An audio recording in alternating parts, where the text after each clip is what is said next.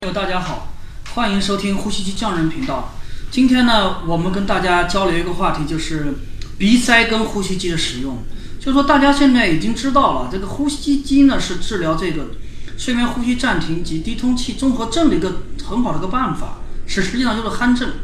这个呼吸机呢，实际上它原理呢就是说，通过这个气流啊，经过这个鼻腔跟口腔，经过我我们的上气道，把这个上气道跟这个通道啊给它打开来。实际上是起到了一个空气支架的一个作用，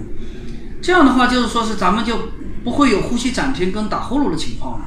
那现在是什么原因导致这个打呼噜呢？实际上就是在这个上气道整个的通气过程中啊，发生了这个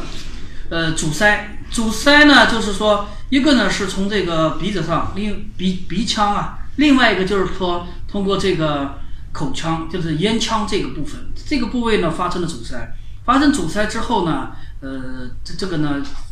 就是说咱们人体呢是个很智能的啊，就大脑呢就会让它张口，张口呢发生打呼噜，气流在这个扁桃体这个地方发生了涡流，与扁桃体发生共振振动，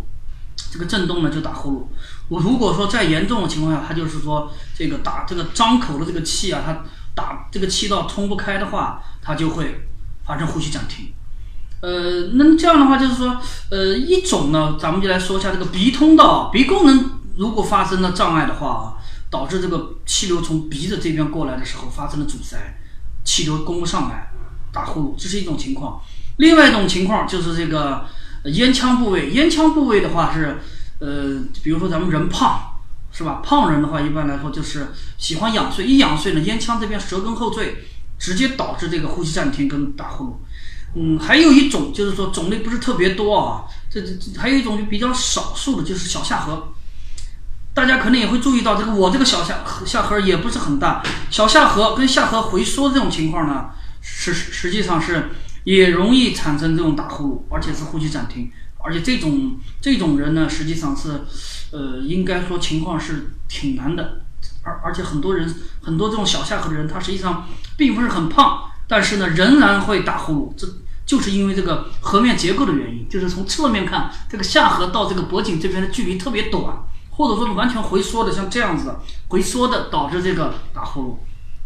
那咱们今天的话题呢，主要是讲这个鼻塞。鼻塞呢，哈，因为这个引起鼻塞的原因是特别多的，因为鼻子呢，呃，它的结构呢相对复杂，中间有一根中隔，是吧？里面有鼻甲，是吧？还容易一一些，比如说鼻中隔偏曲，或者鼻炎啊、鼻甲肥大、鼻窦炎。慢性的这种呃鼻炎或者过敏性呃的鼻炎啊，都会容易导致这种鼻塞。就是说，我们今天在那个头条号发布了一篇文章，也是我们林林总总的把这个鼻塞的情况呢，为大家罗罗列一下这个鼻塞的情况。所以说呢，呃，包括像这种感冒的时候，大家也会发生鼻塞。如果说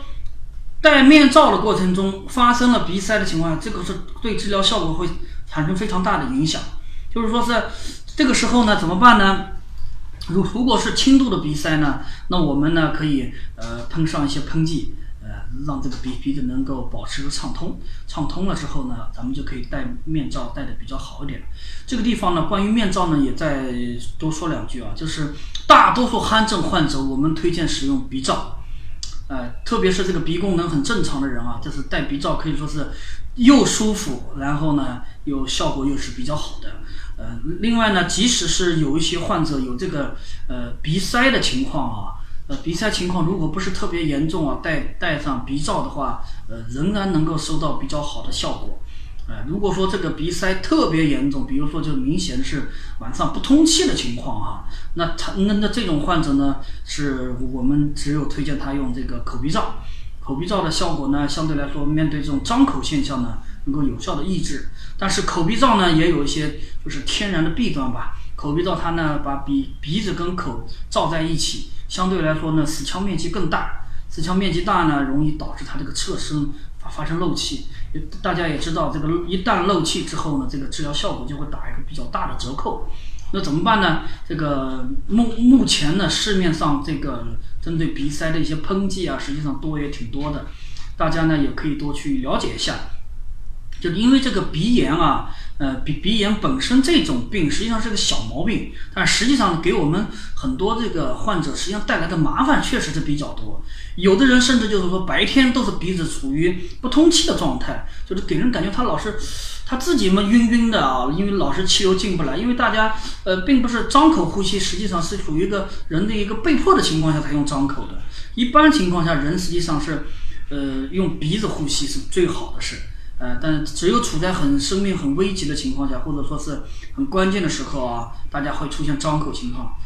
大家经常看一些战争片，一些一些军人受伤之后都张口大口大口的呼吸，实际上就是这么个道理。就说这有有鼻炎的人啊，这个鼻炎很难治。那鼻炎呢，属于一个慢性疾病，但是慢性疾病呢，呃，不大好治。那只能说是坚持的去慢慢的调理。呃，有一些办法啊，包括像这个洗鼻子，现在就是有人用这个生理盐水，也也有的就是说海水，海水洗鼻啊，还有就是有一些这种化学性的这个药物的喷剂，这些呢都可以对我们的这个鼻塞的情况呢有所缓解。呃，有些朋友呢，我们会建议他，就说是如果程情程度啊不是特别重，他可以说是在这个晚上睡前呢用喷剂喷一下鼻子。保持这个鼻腔啊，尽可能先，尽可能的通畅。通畅了之后呢，就是说戴这个鼻罩的效果会更好一点。另外呢，就是可以通过一些运动的方式，像跑步啊，还有就是说的，有人曾经跟我说过，这个游泳啊，对这个鼻炎、鼻塞啊，实际上是很有效果的。大家呢也都可以去尝试一下。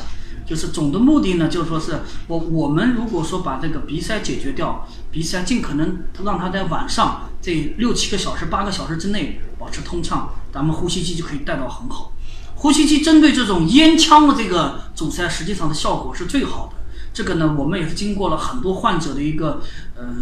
实际的使用，得出了一个结论。如果说这个人的这个患者朋友的鼻子是正常的，鼻功能正常。然后呢，仅仅就是由于肥胖引起的咽腔狭窄，这个带呼吸机实际上是非常好的效果，可以完全达到正常人的水平，或者说是大转为轻度，可以说呃，应该讲是效果最好的一种方式了。如果说鼻炎的话呢，我们看你这个要看情况，如果说轻度的话可以喷一喷，如果说重度的话呢，呃，一个建议呢就是说是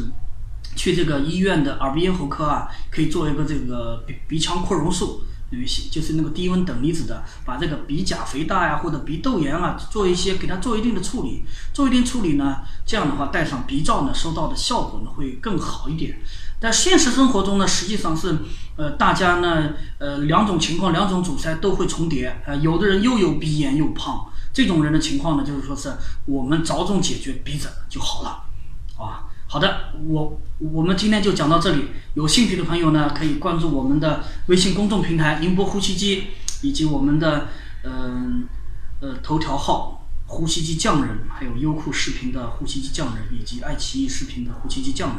另外呢，也可以关注我们的呃官方网站三 w 点 o s a h s 点 o r g。如果您在宁波，也可以直接来我们的办公室，就我身后这个办公室，呃，可以跟我们做一个当面的交流。我们的地址在。宁波市中山东路一百八十一号中农信大厦七三四室，我在这里，岳老师在这里恭候您的到来，谢谢。